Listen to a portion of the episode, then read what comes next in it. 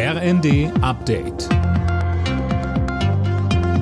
Stündlich neu. Auf den Punkt informiert. Ich bin Dirk Jostes. Guten Tag. Bei einem Anschlag auf einen Kindergarten in Thailand sind mindestens 30 Menschen getötet worden, darunter auch mehrere Kinder. Ein bewaffneter Mann soll die Einrichtung gestürmt haben. Laut Polizei hat der Täter danach seine Familie getötet und dann Selbstmord begangen. Wer heute mit Eurowings verreisen will, muss damit rechnen, dass der Flieger zu spät oder gar nicht abhebt. Grund ist ein Pilotenstreik bei der Lufthansa-Tochter.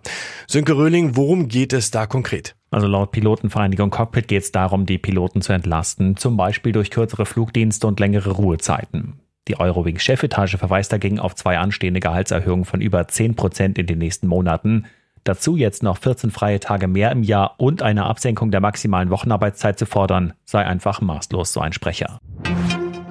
Die ukrainischen Truppen erobern bei ihrer Gegenoffensive weitere russisch besetzte Gebiete zurück.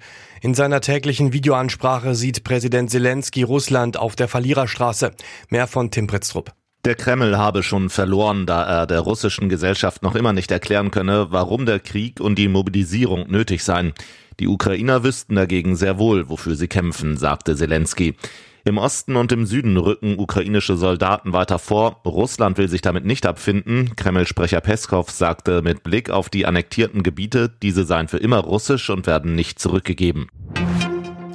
Die Schwedische Akademie der Wissenschaften gibt heute bekannt, wer den Literaturnobelpreis erhält.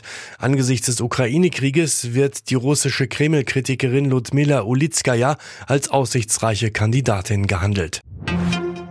Für zwei deutsche Clubs wird's heute in der Fußball-Europa League ernst. Union Berlin ist ab 18.45 Uhr im schwedischen Malmö zu Gast. Der SC Freiburg spielt danach zu Hause gegen Nantes aus Frankreich. In der Conference League trifft der 1. FC Köln auf Partisan Belgrad. Alle Nachrichten auf rnd.de